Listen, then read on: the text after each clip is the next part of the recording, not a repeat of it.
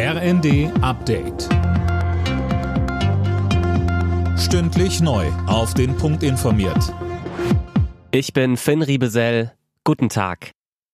Bauministerin Geiwitz geht davon aus, dass das Wohngeld nach der Reform verzögert ausgezahlt wird. Sie sagte der Bild-Zeitung, die Behörden stünden vor einem riesigen Aktenberg. Mehr von Tim Britztrup. Zum kommenden Jahr haben deutlich mehr Menschen Anspruch auf die Leistung. Statt bisher 600.000 sind in Zukunft zwei Millionen Haushalte berechtigt.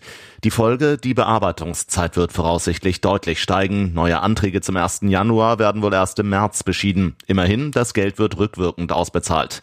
Der Deutsche Städtetag hatte zuletzt wegen der Überlastung der Behörden vor einem Kollaps des Wohngeldsystems gewarnt.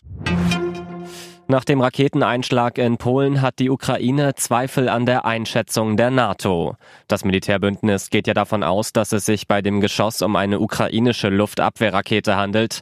Mehr von Eileen Schallhorn. Präsident Zelensky stellt sich hinter die Berichte seines Militärs, es sei eine russische Rakete gewesen. Kiew fordert, an der internationalen Untersuchung beteiligt zu werden. US-Präsident Biden widerspricht Zelensky. Der Westen geht von einem Unfall aus, sieht die Verantwortung dennoch bei Russland. Grund ist der ständige russische Raketenhagel. Die Ukraine hat jedes Recht, sich gegen dieses Sperrfeuer zu verteidigen, hieß es etwa von amerikanischer Seite im UN-Sicherheitsrat. Berlins regierende Bürgermeisterin Giffey hat einen reibungslosen Ablauf bei der Wahlwiederholung im kommenden Jahr zugesichert. Dafür wirbt die Stadt auch um deutlich mehr Helfer. Wegen massiver Pannen hatte das Landesverfassungsgericht das Ergebnis von 2021 gestern für ungültig erklärt. Die deutsche Fußballnationalmannschaft ist im WM-Gastgeberland Katar angekommen.